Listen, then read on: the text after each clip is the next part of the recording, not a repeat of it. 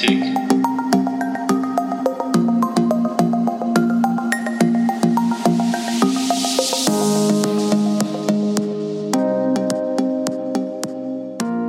Hallo und herzlich willkommen zur dritten Folge unseres Podcasts Neuland Politik. In unserem dritten Teil zum Nahostkonflikt wollen wir heute über die Golanhöhlen und über die anstehenden Präsidentschaftswahlen sprechen, die in Israel im April ja, stattfinden. Ja, zwei hochbrisante Themen, die wir hier ansprechen wollen. Also gerade die Golane natürlich nach Trumps Entscheidung eben diese Anhöhen als ähm, israelisches Staatsgebiet anzuerkennen. Ja, und vor den israelischen Wahlen im April, um genau zu sein, am 8. oder ist der 9. April? Simon, kannst du mir kurz auf die Sprünge helfen?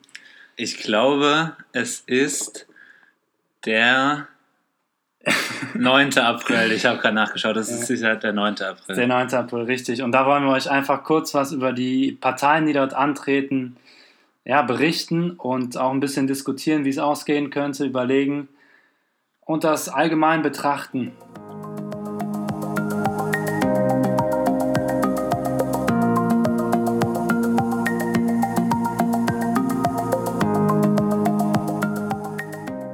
Wie gesagt, wollen wir anfangen mit den Golanhöhen, die auch in letzter Zeit oft in den Medien präsent waren. Und meine erste Frage an dich, Robert, ist, ja, wo genau liegen denn die Golanhöhen und warum sind sie Höhen?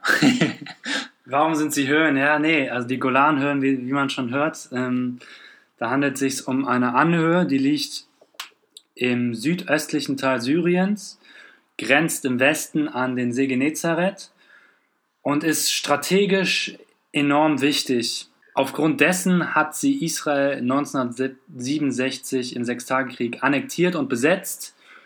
Ähm, Im Gegenzug dazu verweist Syrien seitdem auf seinen völkerrechtlichen Anspruch auf das Gebiet. Noch mal ganz kurz der Sechstagekrieg. Falls ihr die erste Folge nicht gehört habt, hört da noch mal rein, da wird es noch mal genauer erklärt. Ja, kann ich auch absolut empfehlen. Also Top Podcast. nee. nee, gibt einfach eine kurze Zusammenfassung haben wir da euch schon geliefert und ist ganz gut, um das als Background zu haben.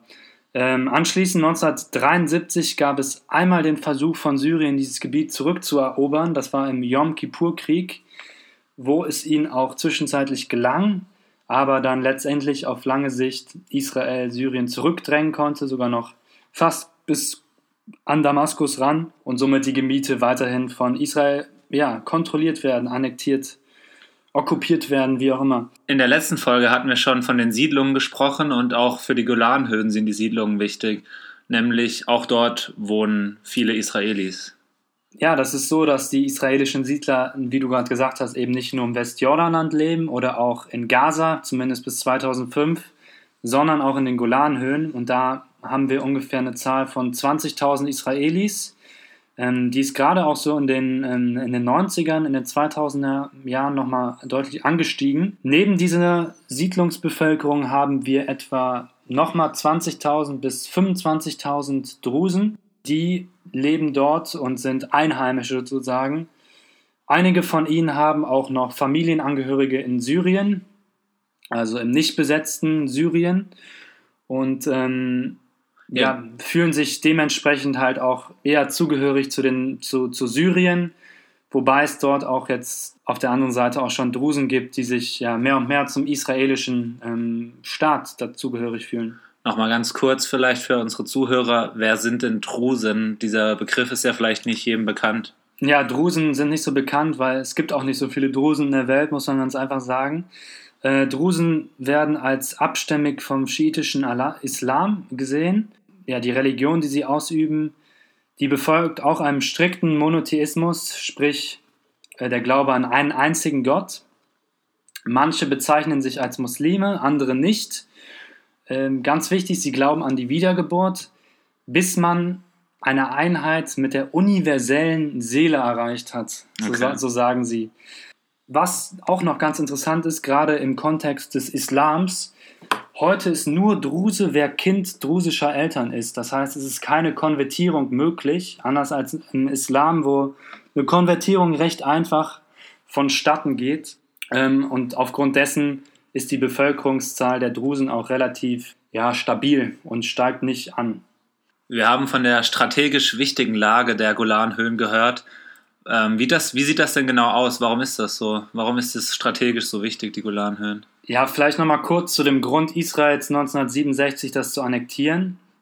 Wir werden dazu noch mehr hören, aber neben dem ähm, historischen Grund gab es einfach den Grund, dass äh, ja, Israel durch stetigen Raketenbeschuss aus diesen Golanhöhen eben von äh, syrischer Seite unter Feuer stand. Und das zog sich ja ab 48 wirklich bis äh, nach 67 rein. Und das veranlasste eben Israel, ähm, dieses Land einzunehmen. Natürlich gibt es noch weitere Interessen und weitere, wie soll man sagen, strategische Motive, die Israel gesteuert haben, das Land einzunehmen. Gucken wir uns mal die Geografie an und auch die Landwirtschaft in Golanhöhen. Heutzutage ist zwar ein Großteil vermint, aber das soll nicht ja, ausblenden, dass es einfach extrem hohe, wichtige Wasseraufkommen dort gibt. Zum Beispiel, wir haben den, den Banyas den, und den Hasbani-Fluss. Das sind beides Zuflüsse zum Jordan und die sind für die Landwirtschaft wichtig, aber eben auch für, ja, für das äh, größte Wasser und wichtigste Wasserreservoir der Israelis, den See Genezareth. Dazu kommt ein landwirtschaftlicher Nutzen. Wir haben zum Beispiel jetzt äh, heutzutage einen hohen äh, Weinanbau, viel Weinanbau auf den Golanhöhen und auch noch andere landwirtschaftliche Nutzung. Das zusammen, die fruchtbaren Böden plus das Wasseraufkommen plus dieser militärische Nutzen, also weil die es einfach strategische sich, ja genau strategische Lage, das würde ich sagen sind so drei Hauptmotive für die Annexion. Gibt es denn neben diesen drei Hauptmotiven für die An Annexion auch noch ein historisches Motiv für Israel, die Golanhöhen zu annektieren?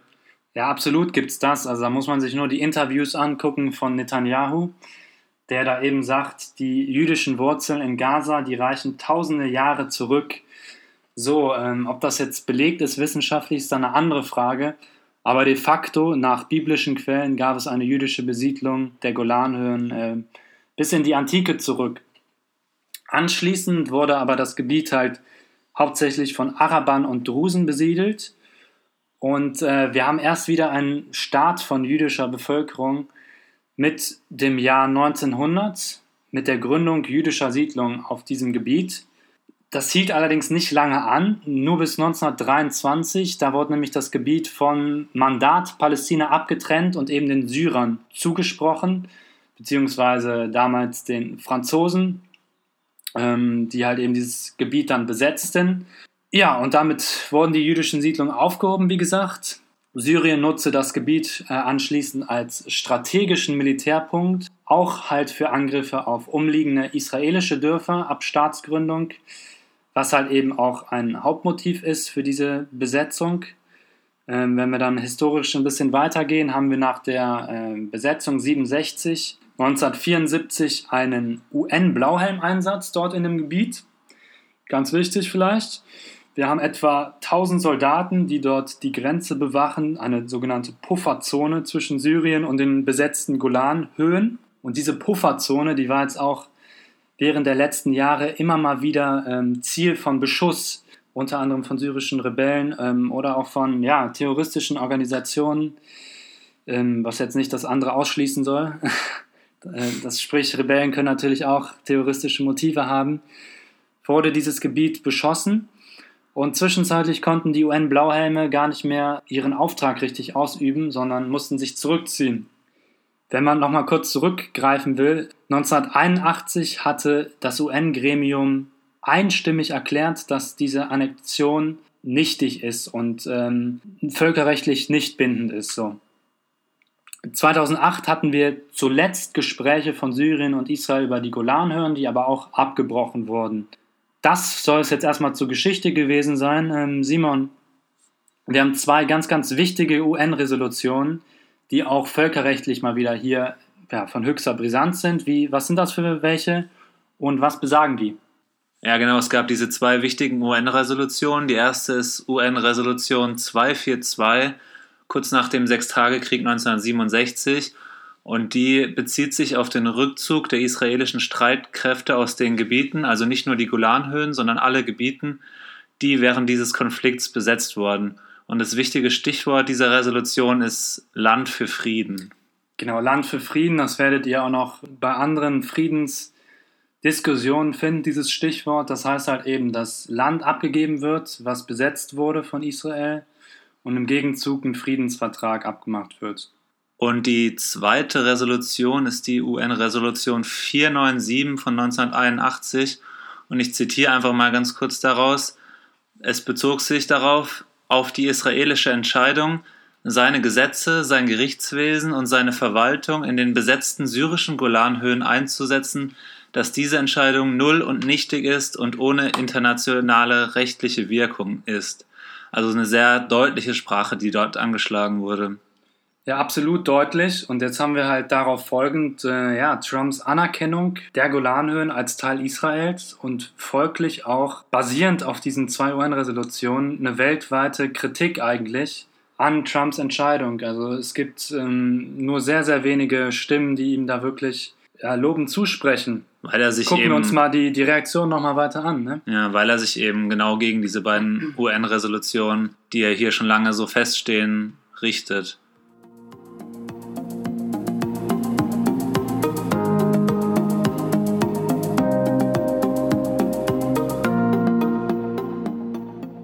Ja, dann lass uns doch jetzt mal noch einen Blick darauf werfen, wie die internationale Gemeinschaft auf diese Entscheidung reagiert hat, dass die Golanhöhen aus Sicht der USA Teil von Israel sind. Wir haben zum einen die deutsche Bundesregierung, die die Golanhöhen weiterhin als besetztes syrisches Gebiet erkennt. So sagte das zumindest die deutsche Vizeregierungssprecherin Ulrike Demmer Außerdem haben wir die EU bzw. die 28 EU-Staaten in Form von der Außenvertreterin Mogherini, die Israels Souveränität über die besetzten Golanhöhen ebenfalls nicht anerkennt. Ja, dann vielleicht interessant auch nochmal für euch und allgemein interessant die Reaktion der Drusen. Ähm, da haben wir einfach mal sinnbildlich jetzt eine rausgepickt. Also die ist natürlich auch divers, die Reaktion. Also einige, die sich vielleicht jetzt schon zu Israel irgendwie identitär zugeordnet fühlen, die haben das meinetwegen eventuell gelobt, aber die Mehrzahl, muss man doch sagen, hat es kritisiert, so zum Beispiel auch äh, Amal Safadi, 54, sie sagt, äh, unser Blut ist syrisch, wenn man einen ähm, Bluttest für unser Kind macht, würde es sagen, dass dies auch syrisch ist. Eindeutiges Zitat, äh, die Zugehörigkeit eben zu Syrien und nicht zu Israel. Und dann haben wir auf der anderen Seite den, ja, den starken israelischen Mann, den Netanyahu. Der hat gesagt in der Pressekonferenz ähm, nach dieser Anerkennung, ähm, ich zitiere, es war eine Military Victory into Diplomatic Victory. Er sagte einfach, dieser militärische Sieg, der wurde jetzt halt auch einfach noch in die diplomatische Ebene Sieges übertragen. Ebene, genau, Ebene übertragen. Dazu sagte er, dass der Krieg 67 ein Verteidigungskrieg war, eine Verteidigungsart, was man natürlich kritisieren kann und auch muss, weil eben diese ja, Verteidigung dazu führte, dass Israel viel Gebiet besetzte, ähm, was bis heute nicht zurückgegeben wurde. Die Anerkennung wurde außerdem als Wahlbooster, kann man sagen, für Netanyahu gewertet. Zu den Wahlen kommen wir später noch mal genauer. Ja, einfach als Wahlboost, weil die, die Wahlen jetzt zwei Wochen nach dieser Entscheidung anstehen und ähm, Netanyahu und Trump sowieso schon als enge Freunde gelten, die eine enge Partnerschaft führen und deshalb einfach sinnbildlich dafür, dass Trump ihm nochmal was Gutes zustecken möchte.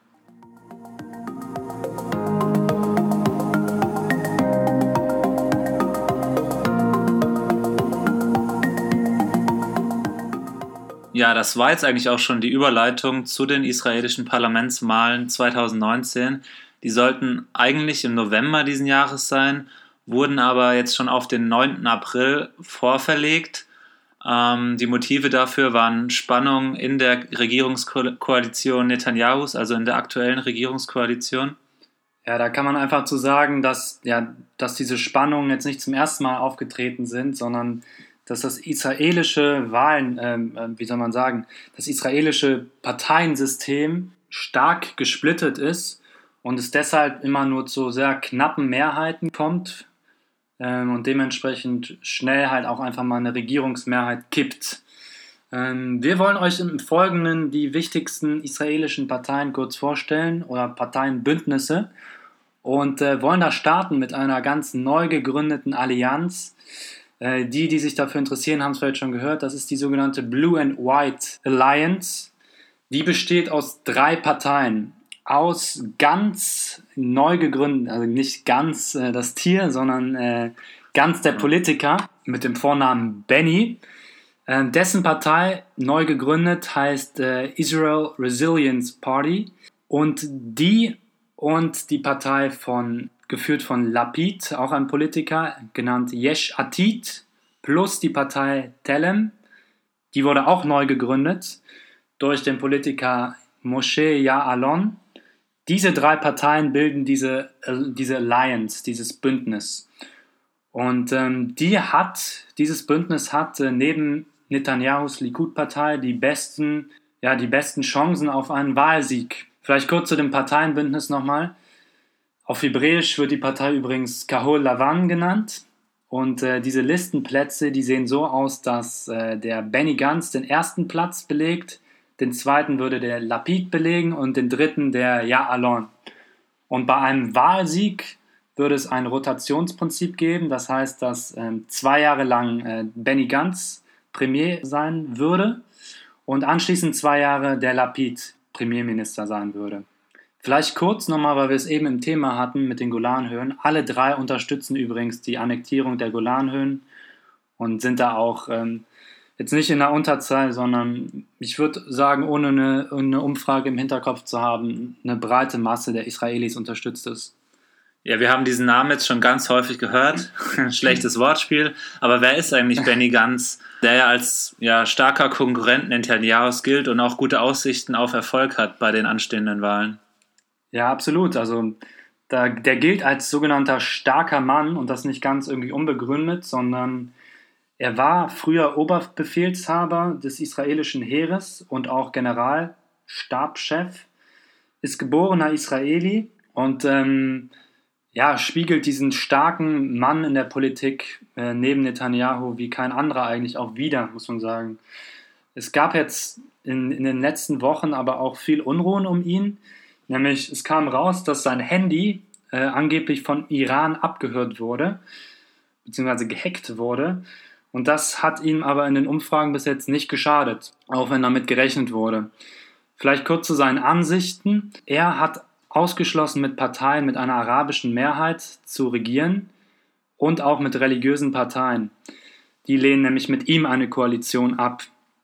Das könnte ihm den Sieg kosten, weil ähm, das Bündnis, wir kommen gleich nochmal auf die Umfragen, Stand jetzt heute unbedingt noch ja, weite Koalitionspartner braucht. Gerade zum Beispiel eine arabische Partei würde sich da eben anbieten. Das hat er aber abgelehnt. Und dazu vielleicht auch ein Zitat, ähm, in dem er sagt, Uh, when I'll form a government, I don't intend to cooperate with those who go against the state of Israel. Wo er halt eben mit bekräftigen will, dass einige arabische Parteien, sage ich mal, den Staat Israel ablehnen. Er nannte aber auf, auf der gleichen Ebene auch israelische Araber Equal Citizens und setzt sich dort anscheinend für Gleichheit ein. Ob ihm das jetzt so abzunehmen ist, ist eine andere Frage.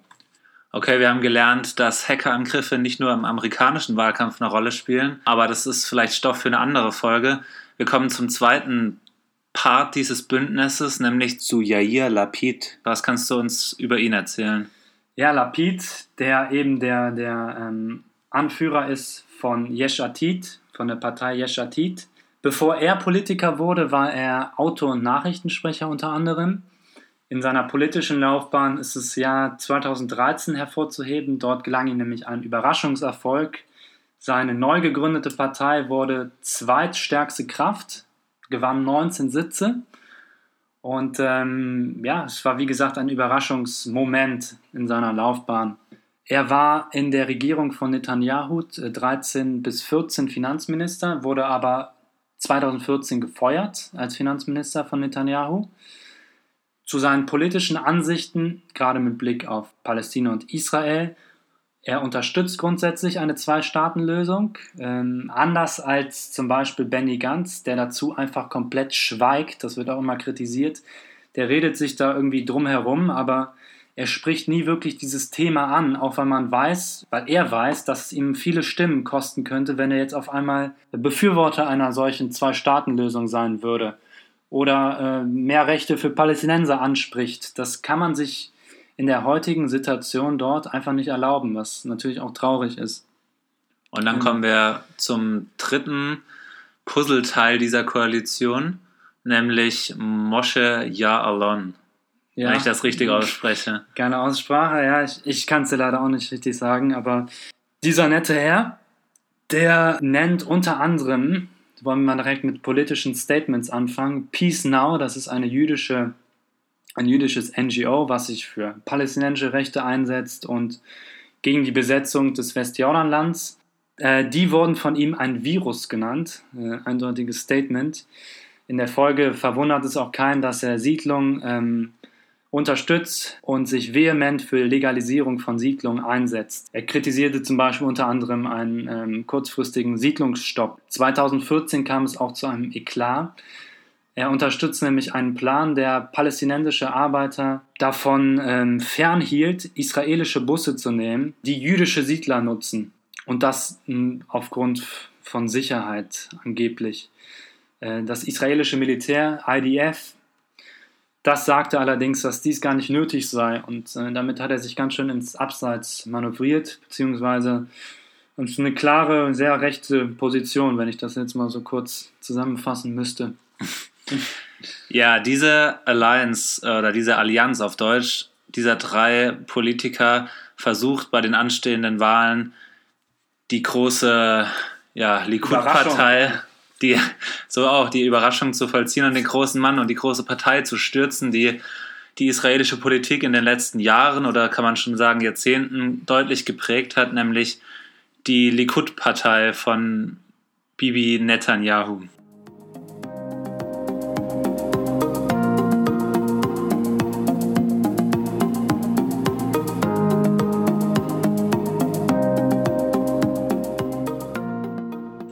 Vom, vom Bibi, genau, von Netanyahu. Netanyahu war von 1996 bis 1999 und seit 2009, das muss man sich vorstellen, Ministerpräsident, also bis heute. Äh, die Likud-Partei, ganz wichtig, die ist in jeglicher Umfrage, die es gibt zu den Wahlen, ist die äh, mit Abstand die erste Partei.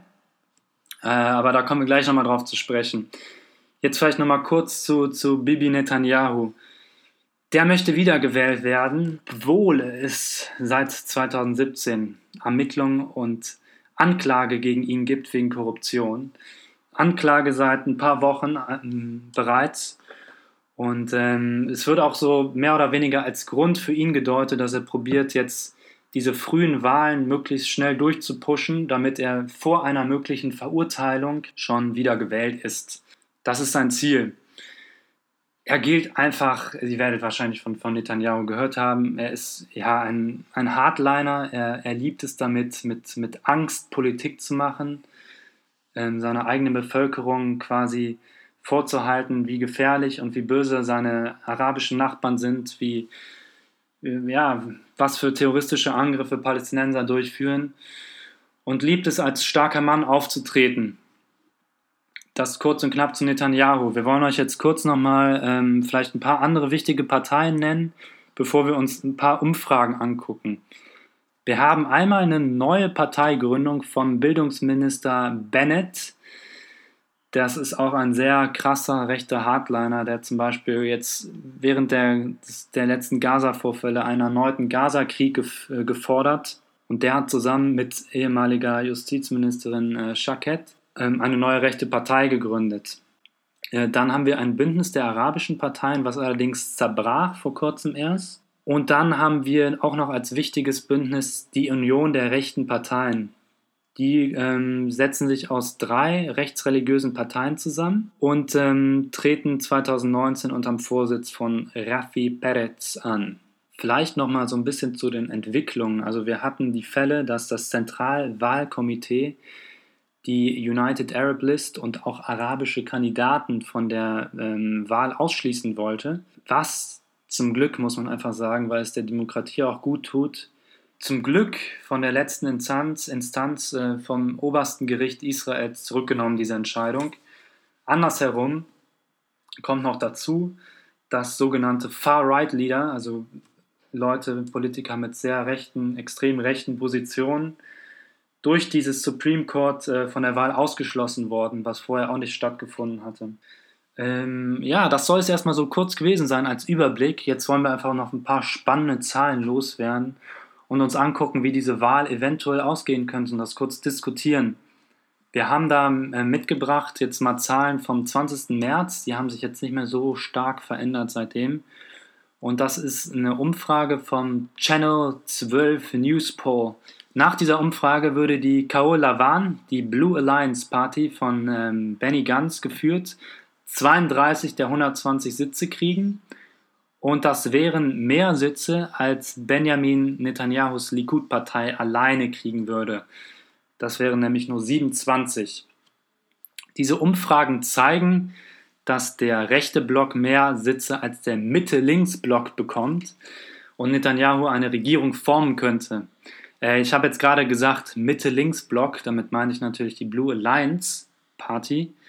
Äh, darüber würde ich gerne mit dir diskutieren, weil meiner Meinung nach kann man nicht mehr von einer Mitte-Links-Partei oder von einer Mitte-Links-Bündnis sprechen, weil diese, ja, die, die politischen Meinungen, die einige Leute in der Partei vertreten, im Bündnis vertreten, Entschuldigung, recht extrem sind, gerade mit Blick auf die palästinensische Bevölkerung. Und meiner Meinung nach gibt es einen deutlichen Shift nach rechts. Das spricht, das heißt, es gibt keine, keinen Block mehr, keinen Mitte-Links-Block mehr, der sich zum Beispiel für zwei Staaten einsetzt oder für mehr Rechte der Palästinenser, sondern man traut sich es mittlerweile gar nicht mehr zu sagen. Und ähm, deshalb folglich gibt es für mich einen Shift nach rechts. Wie siehst du das?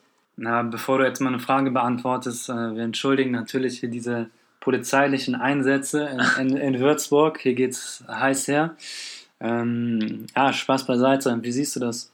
Ja, ich sehe das eins zu eins wie du. Man muss hier vorsichtig sein mit der Formulierung Mitte links, weil doch viele der politischen Positionen nicht mehr als so auf diesem Teil des Politiken, politischen Spektrums eingeordnet werden können. Also ich stimme dir da voll zu und man muss da sehr genau darauf achten, wie die Politik am Ende wirklich aussieht. Ja, das soll es jetzt erstmal zu unserer Einschätzung gewesen sein. Jetzt kommt hier der nächste Hubschrauber. Wir bitten das zu entschuldigen. Äh, nächstes Mal machen wir das Fenster zu, aber wir halten es hier gerade in der Hitze nicht aus. Ähm, es gab nämlich noch einen Turn, den wir kurz ansprechen wollen. In der, mal wieder ein Turn in der, in der Vorwahlzeit. Und zwar war das jetzt am 25.03.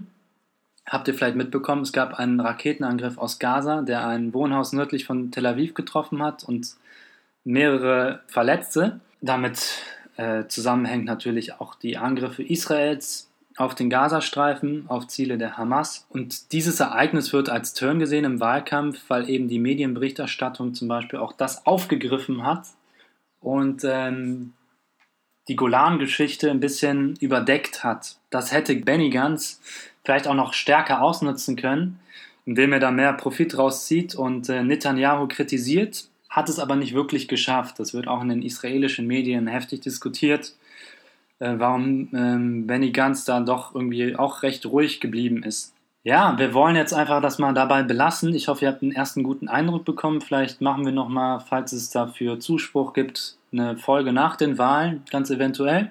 Genau, um euch nochmal abzudaten über die Ergebnisse und vielleicht auch die Koalitionsverhandlungen, die dann eventuell anstehen. Alternativ kann ich euch auch noch die Podcast Folge von The Daily von der New York Times empfehlen vom 27. März, wo auch genau über dieses Thema und über Netanyahu gesprochen wurde. Da könnt ihr auch nochmal weitere ja, Infos dazu bekommen. Ja, darauf vielleicht auch noch ähm, passend mein Vorschlag, äh, euch den ähm, Podcast von der Aretz anzuhören. Die haben wöchentliche Podcasts, wo sie echt, echt in den letzten Wochen irgendwie fast ausschließlich über die Wahlen gesprochen haben viel mehr Hintergründe noch beleuchtet haben, als wir das jetzt konnten in einer halben Stunde und wirklich gute Beiträge haben. kann ich euch empfehlen. Haaretz Weekly heißt der Podcast, gibt zum Beispiel auf Spotify. Beides werden wir auch äh, in den Shownotes zu dieser Folge verlinken. Genau, das machen wir. Und ja, enden würden wir gerne mit der Folge mit einem weiteren Fakt, den ich ähm, ziemlich krass fand. Und zwar haben bei der Wahl nur 50 Prozent ähm, laut, einem, laut einer Umfrage von einer arabischen Partei 50 Prozent der israelischen Araber oder auch genannt Palästinenser mit israelischer ID haben vor, wählen zu gehen. Und das sind ganze 19 Prozent weniger als letztes Mal. Also wir sehen hier echt auch noch irgendwie ein, ein Auseinanderdriften der m, arabischen und jüdischen Bevölkerung ein Stück weit oder der Unzufriedenheit. Also die Unzufriedenheit wird ganz klar. Gerade vielleicht auch, weil das mit diesem ähm, Shift nach rechts zusammenhängt, der israelischen Parteienlandschaft. Also wir haben echt super viele rechte Parteien.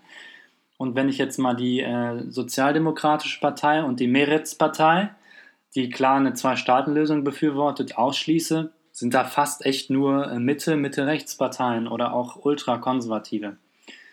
Gut, das soll es gewesen sein. Ähm, wir wünschen euch noch wieder mal einen schönen Tag. Bei Fragen und Anregungen schreibt es uns gerne per E-Mail oder eben auch auf Twitter. Genau, das war dann auch gleichzeitig die wahrscheinlich letzte Folge, zumindest laut Plan unseres Themenblocks Nahostkonflikt. Unser zweiter Themenblock, der dann als nächstes in Folge 4 beginnt, wird sich wahrscheinlich um den Brexit handeln, falls nicht noch irgendwas anderes Wichtiges dazwischen kommt. Ähm, falls ihr da noch Ideen oder Vorschläge habt, dann meldet, uns auch, meldet euch auch gerne bei uns. Und ja, wir freuen uns von euch zu hören. Macht's gut, bis dann. Macht es gut. Ciao, ciao.